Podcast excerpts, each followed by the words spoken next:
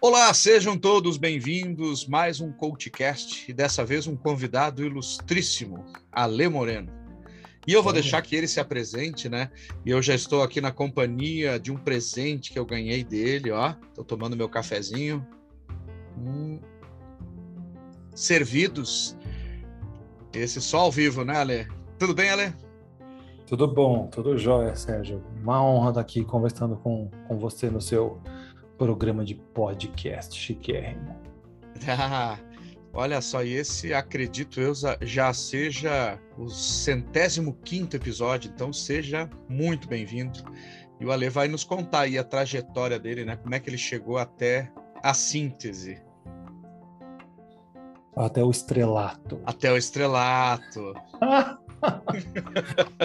é, então, como eu cheguei à síntese, eu, eu, eu, bom, eu nasci, vou voltar no tempo. Eu nasci lá em 1973, na zona leste de São Paulo, vivi lá grande parte da minha vida, até que com 18 anos de idade eu tive um, um, história que eu queria estudar fora de São Paulo. Na verdade, eu não sabia muito bem o que fazer, como quase todo jovem de 18 anos, imagino eu. E aí eu, eu fui pela lista das, das faculdades longe da cidade. E aí eu passei, eu estudei, eu passei na, na estudei agronomia, passei na Unesp de Botucatu e fui para lá. Eu não conhecia nada, nem sabia onde ficava Botucatu. E desembarquei lá em 92, quando eu comecei a faculdade.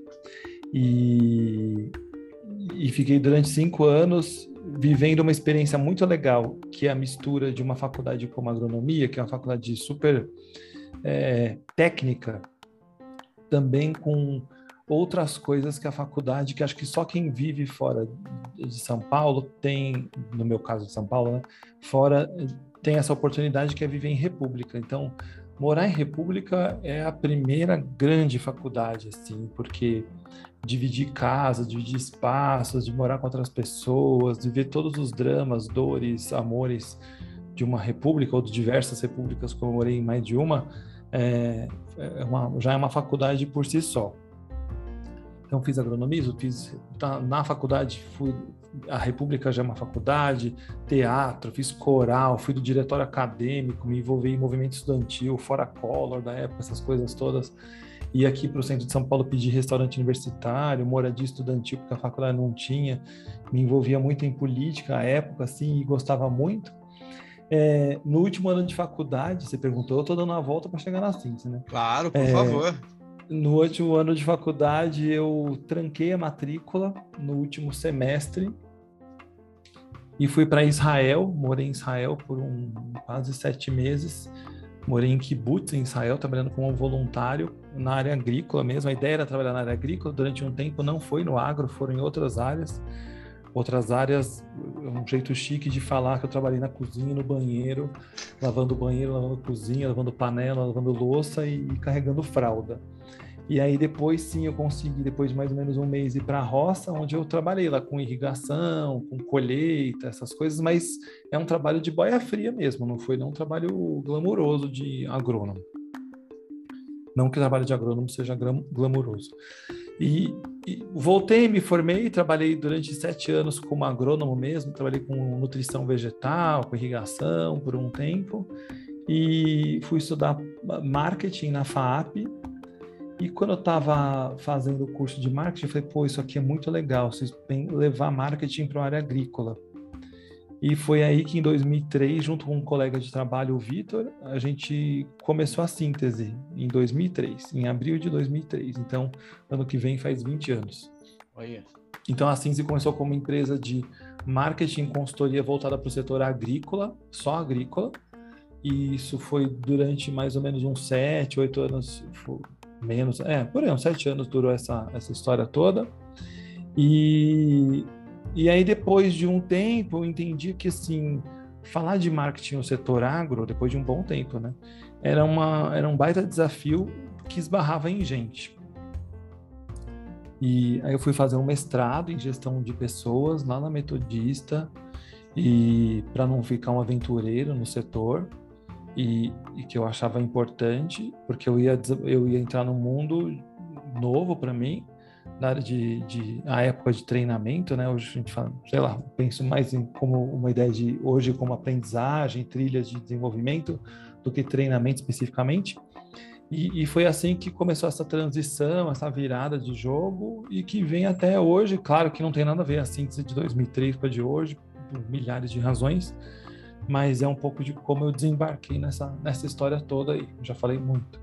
Não, o espaço aqui é todo seu. Você quem tem que falar aqui. Quanto menos eu falar, melhor, viu? Então, é isso. É isso que, que é um pouco dessa caminhada. Que legal. Que Agora, por que, é, que você optou por agronomia? Teve, teve algum histórico na família, assim, de, de, de ter terras e homens não, do campo? Tem, não, é, a, a, família tem uma parte da minha família veio, acho que não, acho que toda parte da minha família voou para trás. Muitos viveram no, na roça, no interior. Uhum. Né? Mas eu não, não era uma relação com isso. Era vontade de ir embora de casa mesmo. Eu nem sabia que tinha agronomia. Podia ter feito qualquer outro curso que levasse para fora de São Paulo. Essa é a história real, né? Podia contar a história da carochinha para você e falar, não, que eu adorava as plantas, a natureza. Mentira. Já durante um tempo eu contei essa história, mas hoje não faz mais sentido nenhum. Que legal, porque assim, assim você inspira quem de fato quer fazer alguma coisa, né? E, tipo, só quer sair também faz, né? Porque dá, dá para fazer, né? Porque e, o futuro e, e de verdade, seu, né? Sérgio, se você me perguntar, você faria agronomia de novo? Sim, faria. Faria, faria tranquilamente, porque a agronomia me traz uma visão muito legal das relações humanas, da natureza, do ciclo das coisas, do tempo das coisas. Então, eu faria agronomia de novo é, ainda é um curso muito técnico, mas, a, mas tirando isso, é, tinha tanta coisa, tanta beleza, tanta coisa incrível no agro, assim, que, tipo, meu, eu amo muito, assim, eu acho muito legal. E, e aí tá me lembrando da, daquela última sexta que eu estive aí na síntese, que você contou aquela historinha das analogias, né, com, é, com o agro e com pessoas, né, aquilo é fantástico. E baseado naquilo, né, é, mais ou menos isso que você também começou a trabalhar com educação corporativa? Aquilo tem conexão? Eu acho que a conexão foi sendo, foi sendo desenhada ao longo do tempo, é, na minha cabeça. Fui encontrando pontes ao longo do caminho, sabe?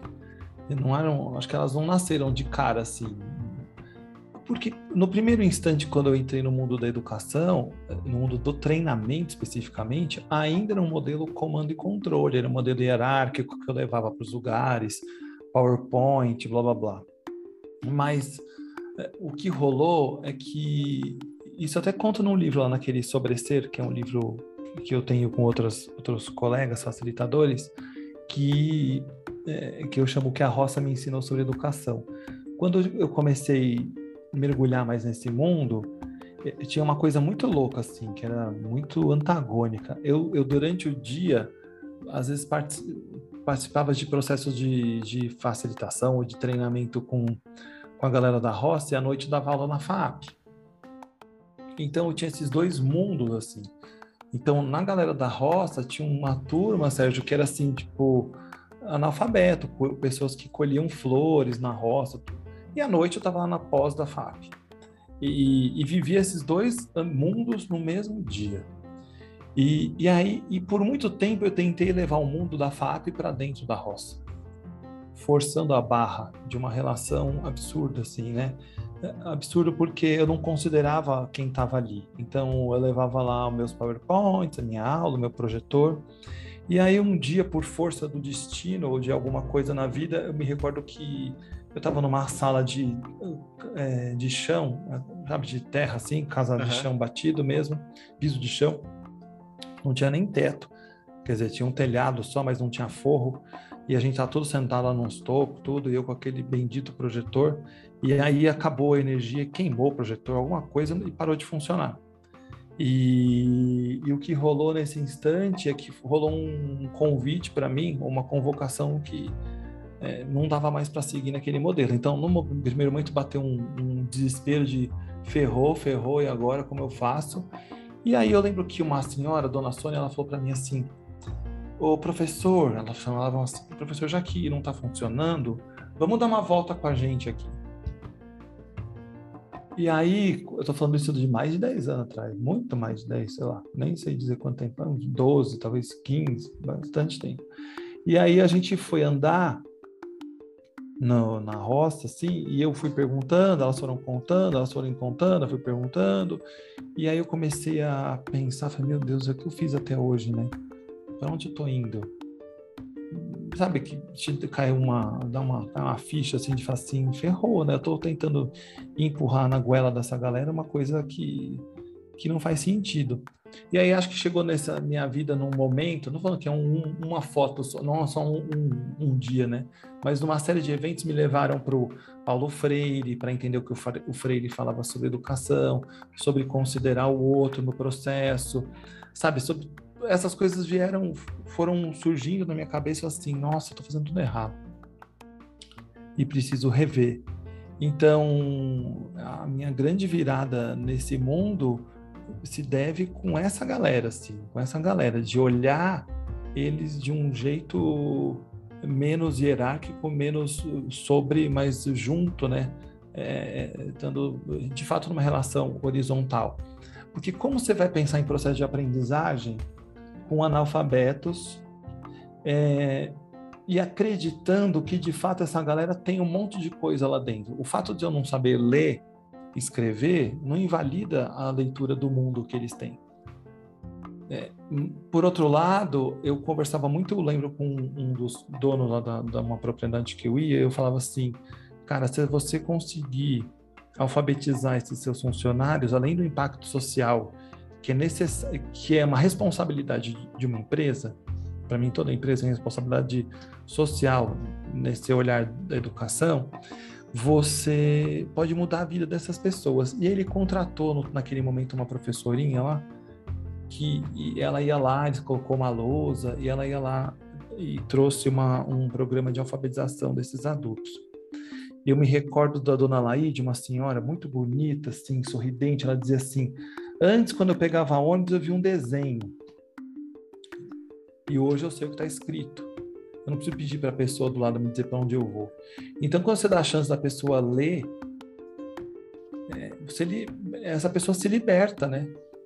Ela se liberta. E aí, isso e liberta ela, liberta o jeito dela ver o mundo, liberta um monte de coisas. Muda, abre um novo mundo para ela. Então, isso tudo aconteceu comigo, assim, num espaço de tempo e que não tinha mais como ficar igual insistir nesse modelo que eu acho que não faz sentido algum de modelo de educação centralizada no professor, no instrutor, de que eu sei, de que outro não sabe, de dar aula, de PowerPoint, de coisas do tipo, de modelos muito estruturados. Eu não, eu não acredito em nada disso. Eu acho que é outro jeito que se dá a educação. Não faz sentido em 2022 a gente achar que o mesmo jeito que formou eu e você vai funcionar hoje. E quando eu falo para essa galera, então menos ainda.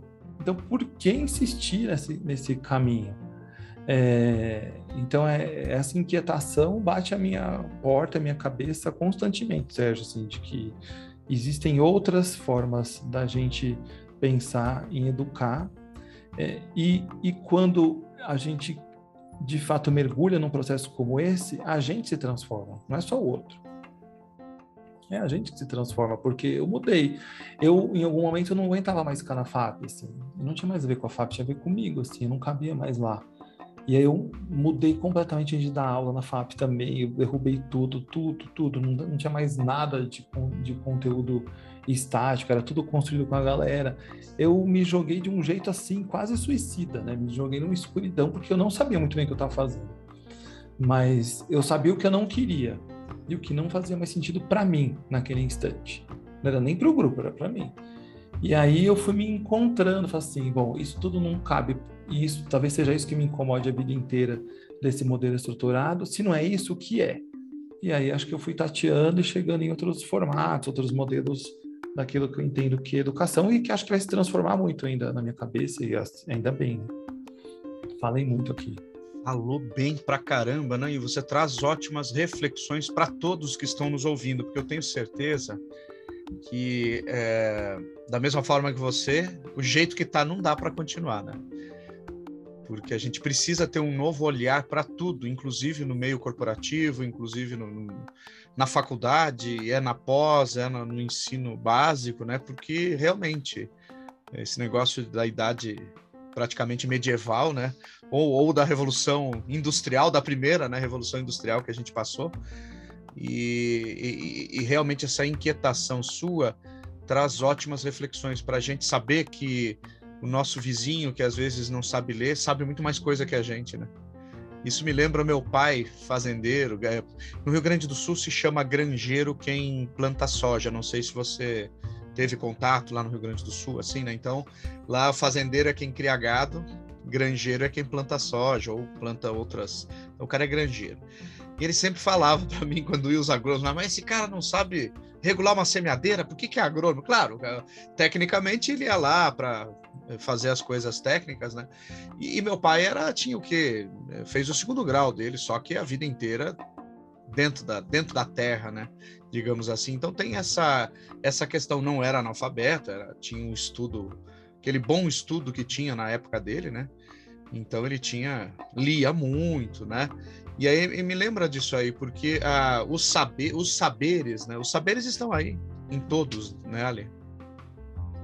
Então, se você voltar na sua história, talvez nos seus avós, você vai encontrar essa galera que não estudou e não estudou não porque não queria, mas estudou muitas vezes porque não tinha oportunidade, que o país era outro, não que tenha melhorado muito, mas obviamente a gente tem muito mais hoje acesso à escola do que tinha antes. Sim. É, o nível de entrada é, é, é, é, uma, é, um volume gigante de pessoas, mais de 90% tem acesso, muito mais de 90% tem acesso à escola hoje, não quer dizer que elas ficam na escola, porque o nível de evasão é grande, mas de, de entrada é já é universal, posso até dizer assim, que todo mundo tem acesso a essa possibilidade de entrar na escola, é, mas se você se eu conversar com a minha avó, você com seu avô, mesmo eles não tendo essa possibilidade de sentar numa cadeira de escola, que também não garante educação, Sim. mas é, eles tinham uma sabedoria absurda.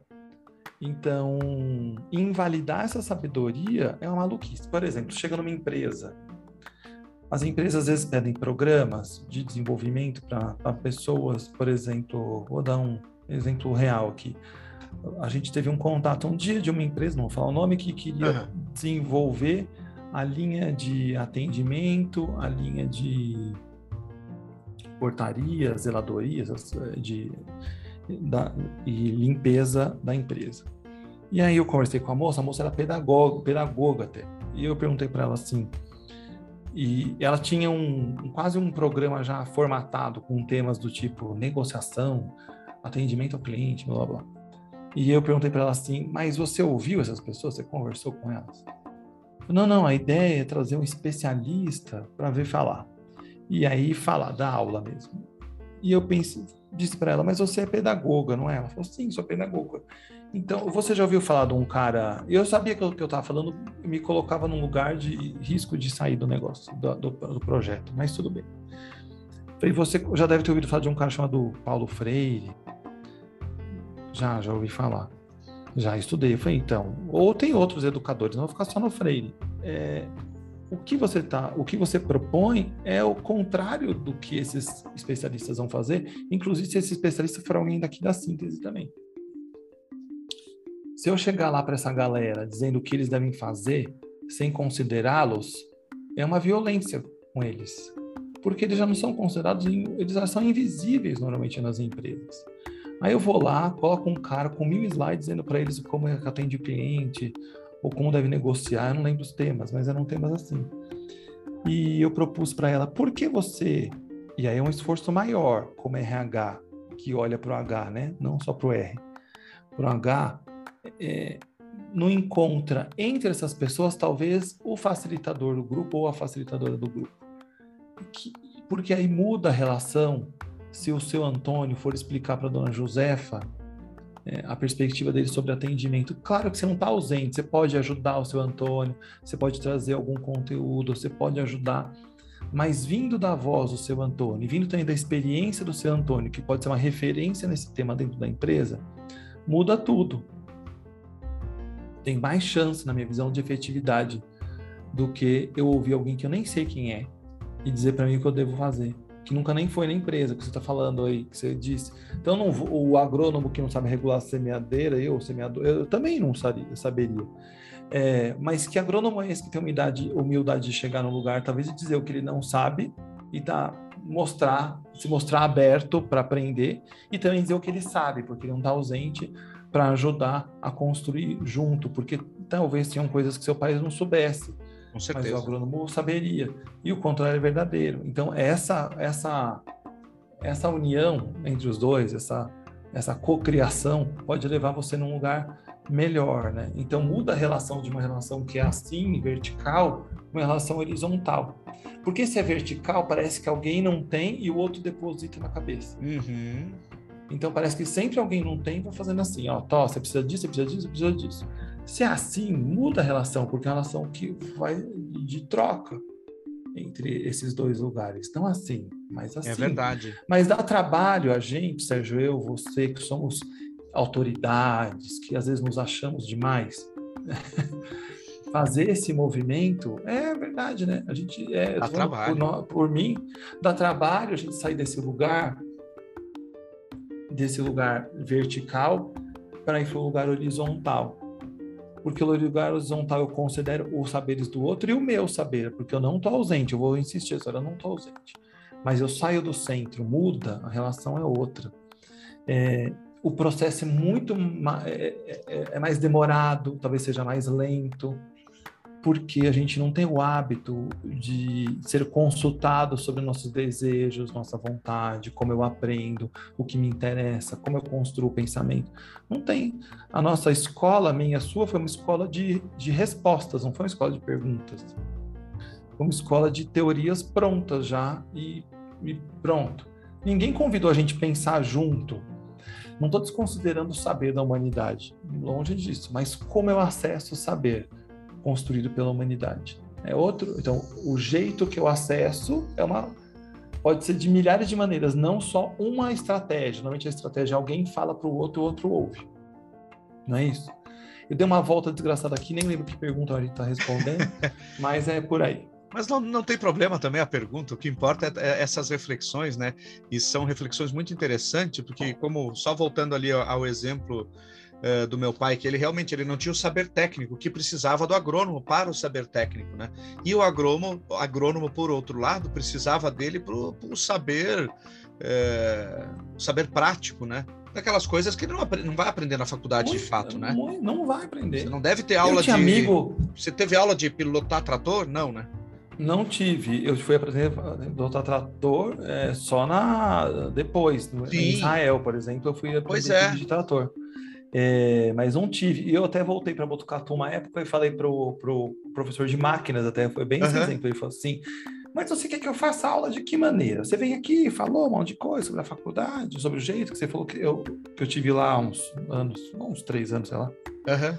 dando uma palestra para os educadores e até falei nossa, eu venho aqui, eu, eu estudei aqui, saí daqui, saí daqui há mais de 20 anos e eu tenho a sensação que eu estou voltando para o lugar igual. Igual, assim, mesma aula, mesmo banco, as mesmas flores, meu jardim.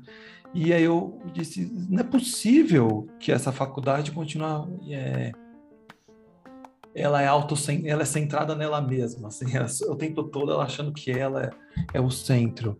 E, e aí esse professor falou para mim, a gente foi jantar, ele falou assim, mas o que, que você quer que eu faça? Eu dou aula de máquinas. E eu lembro das aulas de máquinas, Sérgio, eu dormia nas aulas de máquinas, depois do almoço, sexta-feira, depois do dia da festa, tava com sono, meio, às vezes é meio bêbado, na verdade. Mas eu tava lá, aquelas mosquinhas voando, a sala era quente, não tinha ar-condicionado, um calor desgraçado. E o professor apagava a luz e retroprojetor e passando motor, esse é o motor. O motor funciona assim, clec, clec, e o clec, clec é o barulho do slide mudando, tá? Clec, clec, e aí ia passando. E aí eu falando com esse cara, eu falei assim, por que que, por que, que não leva para o campo? Por que não vê o trator? Por que não faz uma, um negócio assim, coloca um trator e, e, e, e faz um levantamento do tipo, se o trator pudesse responder, que perguntas vocês fariam para entender E aí a gente vai fazer um levantamento de desejos, de curiosidades da turma. A partir desses desejos, a gente pode construir a nossa aprendizagem com o desejo. Porque assim, eu posso querer saber por que, que o motor do trator joga fumaça preta, sei lá, uhum. tipo. Por que que, por que, que o trator é, tem uma roda tão grande daquele jeito? Estou imaginando qualquer pergunta esdrúxula, sim, sim. mas também não tem filtro nas perguntas.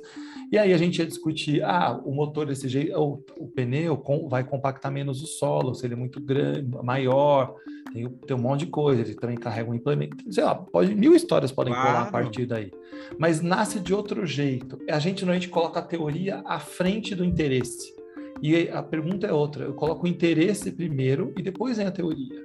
Tem um desespero de entregar a teoria que eu mato a curiosidade em querer aprender. Eu vou entregar as teorias, todas estão aí.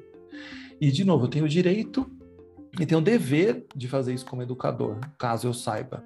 Eu tenho que contar para o estudante. Numa faculdade, eu tenho que contar. É, mas, eu, mas de que maneira eu posso contar isso? E será que só eu posso contar? Milhares de outras formas. E então eu acho que esse lugar da agronomia é um exemplo da maioria dos cursos técnicos. Eu acho que a faculdade, então, ela está mais distante que a escola do mundo. Eu acho que está. Se, se, a escola é um lugar distante do planeta, eu acho que a faculdade está mais longe ainda. Mais longe ainda, na minha visão. Tá, sei lá, em que. Desconectaram total, né? Da realidade. Desconectou. Eu acho que desconectou. E aí isso desemboca onde? No mundo do trabalho, que é o mundo que a gente está. Uhum. Que aí, Sérgio, a grande dor vem aí. Por isso que eu falei que é um, é um trabalho importante das empresas não abandonar o desenvolvimento de pessoas, porque é uma função social da empresa desenvolver gente, mesmo que essa gente vá embora, porque essa gente vai embora vai melhor para o meio quando ela vai sai de lá, né? É, ou ela fica melhor também quando ela fica na empresa.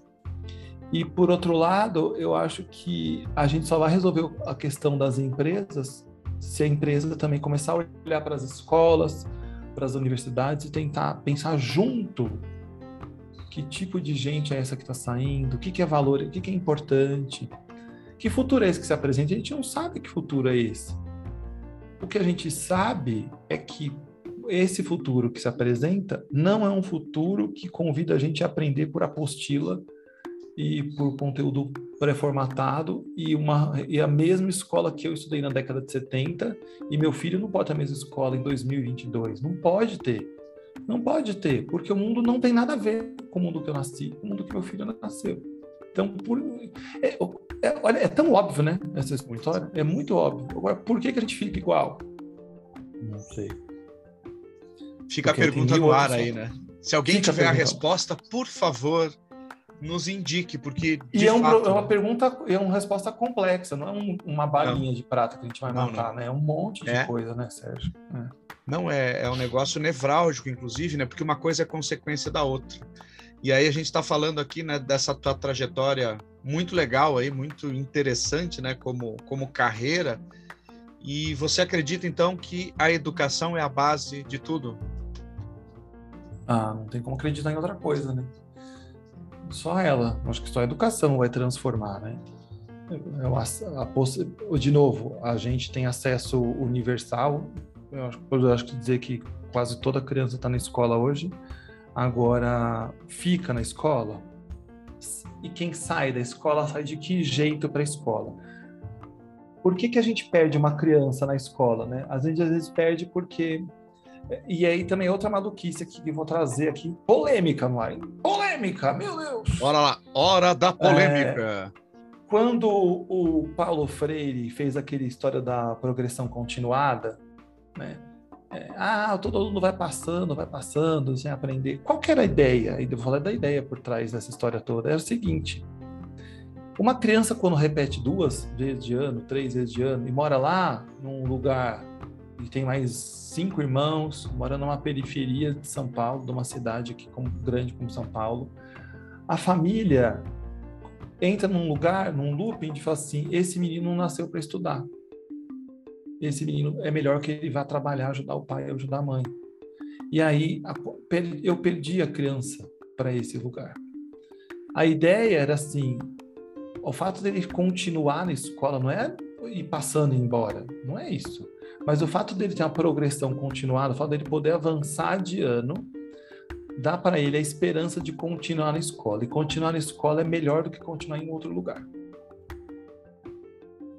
É, trabalhando, uma criança de 10 anos, de 12 anos, de 9 anos, é, ela, o lugar dela é na escola ainda. Ela tem que brincar e tem que aprender, tem que ter, tem o direito dela é garantido por lei, inclusive. É, então era a, a, ideia do Freire, que foi obviamente se transformando ao longo do tempo e foi mudando, obviamente, e que virou o vilão da educação, como se fosse, né? Era essa, assim, na sua simplicidade, até meio sim, lá, talvez até simplista na explicação aqui, mas basicamente essa ideia. Se eu estou perdendo criança para lá, o que eu tenho que fazer para a criança ficar aqui? Se, eu, se a criança fica na escola, ela não vai desistir da escola, ela tem chance de ir ficando. E ficando é melhor do que fora. É, é isso. Muito bom.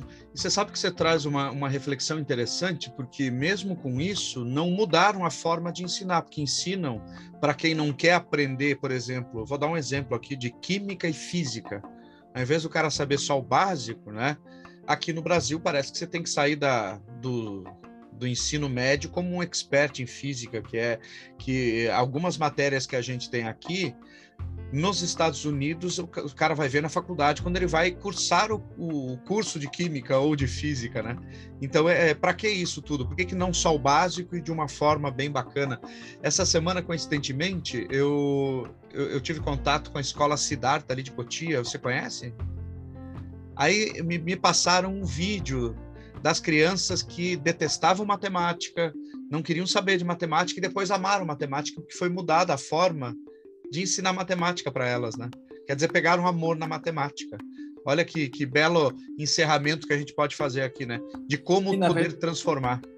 É, e talvez a palavra não seja, e você trouxe ela algumas vezes aqui, não seja um modelo de ensino, mas é como a gente revê o modelo de aprendizagem. Isso. Porque o modelo de ensino ainda está centrado em quem está ensinando alguém. Estou fazendo um movimento eu com o outro, ou eu para o outro. Eu para o outro a minha, visão, modelo de aprendizagem, sou eu com o outro. Então, estou considerando Isso. o outro para que o outro aprenda. E aí vai ter gente que vai amar química na Sim. escola. Isso. E vai amar aula expositiva com apostila. Tem gente que vai amar isso. Isso mesmo. Tem gente que vai amar projeto, tem gente que vai amar nada disso, vai amar ouvir podcast ou vídeo sobre química, outro vai amar laboratório. E aí esse é o grande desafio do professor, eu acho, da escola, como ele lida com a diversidade dessa galera toda. É verdade. Porque se ele dá uma aula igual para todo mundo, eu só estou partindo da premissa que todo mundo é igual. É verdade. E eu e você, a gente não é igual. Não. Então, se a gente não é igual, é o esforço do professor da escola rever o jeito de aprender. E se cada um aprende de um jeito diferente, tem que ser de é outra escola, não é mais a mesma. Porque senão alguns vão ficar sempre para trás. Vão assim, ah, não aprendo desse jeito, vai ficar patinando, patinando, patinando, patinando, patinando. Eu fui um aluno bem nota 5, bem, bem, nem sei como acabei a escola até hoje, não sei, mas passei, fui indo.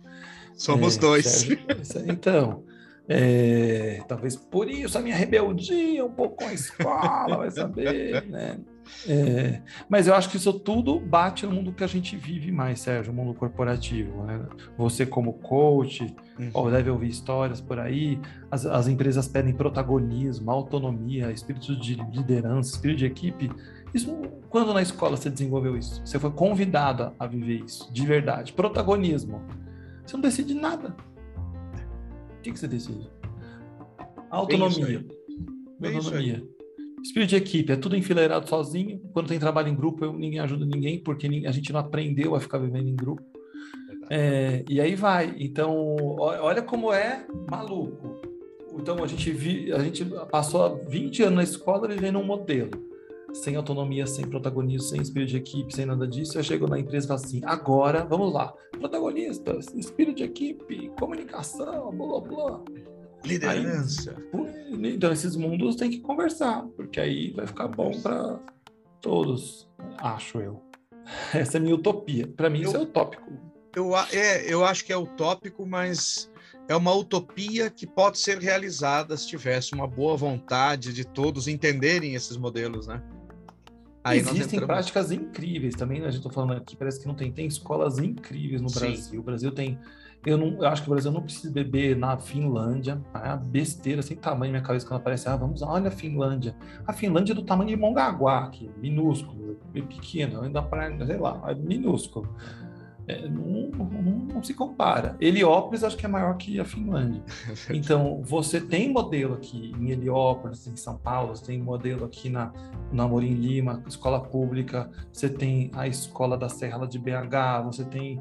Nossa, você tem muitas escolas, tem escolas no Piauí incríveis, incríveis, escolas no Ceará incríveis, é, públicas, públicas, não só privadas, públicas. Então, então, não acho que é uma tragédia. Só que ainda acho que essas escolas ainda são exceção, não são regra. E aí, enquanto é exceção, todo mundo olha estranho. Será que isso aqui minha, meu filho vai aprender? É, tipo, exigências da família. Ah, se não for letra bonita, não serve, coisas do tipo, né? O que, que é letra bonita? Então, vão virando outras coisas, decorar tabuado, e aí vai que legal esse papo ali. Eu, por mim, a gente ficava aqui até o fim do dia e o pessoal ia escutar Fiquemos. um podcast de umas quatro horas, né? Mas o então, para a gente. da história, vai ser é. a história já fez. Vai ser maior que os 10 mandamentos. 24 horas de podcast. É uma rave, é uma ravecast. Ravecast, boa.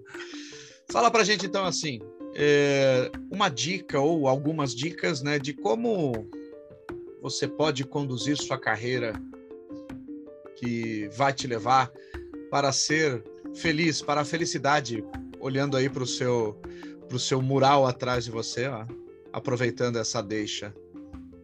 Faça as coisas feliz, né? É isso, mais ou menos? Make it happen. Não faça acontecer? É, faça acontecer. É que eu cortei aqui, né? Ah, é. Eu tava pensando que era o rap ali, então.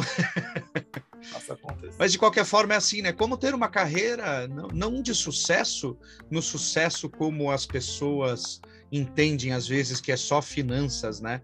Mas uma, uma, uma carreira que você fez acontecer, que se faça por você. É, essa dica de um milhão de doletas é eu, eu, te, eu, sempre fico preocupado com dica, porque eu tô falando por mim, né? Mas tudo uhum. bem. Então, se a pessoa lá eu tô falando por mim mesmo. Eu acho que tem um exercício que é constante da gente eh, se conhecer. Isso é diário, assim, de se perguntar, entender o que, que você gosta de fazer. Eu tô falando meio óbvio, provavelmente, mas não tem Mas isso é fantástico. Óbvio. Né? É o óbvio, né? então... né? Às vezes tem perguntas aqui que eu faço que são óbvias, mas tem que ser ditas, né? Porque é, de tão óbvio, que... às vezes ninguém faz a pergunta. É, exato. Então, por exemplo, terapia, negócio chave, né? Importante para a gente se conhecer, eu acho. Ainda existe preconceito com relação à terapia. Eu sempre ouço, ah, não faz, é coisa de gente louca, não sei o quê. Eu escuto muito isso. Então, Acho que todo líder, por exemplo, tinha que fazer terapia. Todo gestor tinha que fazer terapia. Tô falando de coach também, mas acho sim, que coach no mundo empresarial. Tinha que fazer terapia, que é um lugar mais profundo para entender como ele caminhou até esse lugar. Outra história que eu é, é, acho que é, eu faço muito comigo de revisitar a minha história. Eu revisito, uhum. eu gosto de olhar para meus ancestrais, gosto de saber de onde eu venho, gosto saber minha caminhada, minhas origens. É um jeito que eu gosto de ver o mundo assim, porque que eu sou isso. É, eu acho que isso me ajuda a entender quem eu sou. Outra coisa, eu tenho filhos, então eu aprendo muito com eles, né? Eu tenho um convite diário de acessar o meu lado criança, assim. E a gente se desconecta do lado criança, Sérgio. Desconecta muito, assim, muito, muito. E é tão legal ser criança, assim, é muito legal. Muito legal poder sabe, não pôr esses filtros todos, essas crenças araiadas que a gente vai pondo na cabeça, um monte de crença, não serve para nada. E serve para nada, né? Serve para carregar, gerar peso no corpo e na mente. Então, quando a gente se permite a, se, a, a brincar, a ser criança mesmo, hoje mesmo de manhã eu estava com os meus filhos eu, eu podia ter vindo para trabalhar, a gente tá falando, gravando aqui numa quarta-feira de cinzas, né? E aí eu, minha mulher falou assim: você não vai para lá? Eu falei, não, eu vou, eu vou, eu vou ficar com as crianças. Ela falou, nossa, mas você ficou o carnaval inteiro brincando com eles, mas eu vou brincar mais. Aí a gente foi para a praça brincar. Que beleza.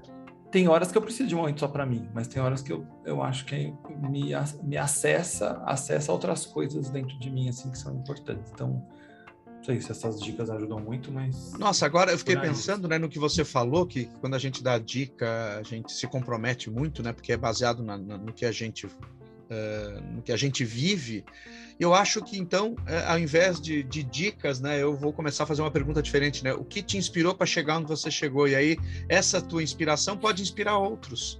Porque é. assim, você falou de coisas muito legais, ó. É, se autoconhecer, que aí tem várias formas hoje, né? Tem terapias, que é fantástico, aí tem o coaching para o lado empresarial, mentoria, amigos, seja lá quem for.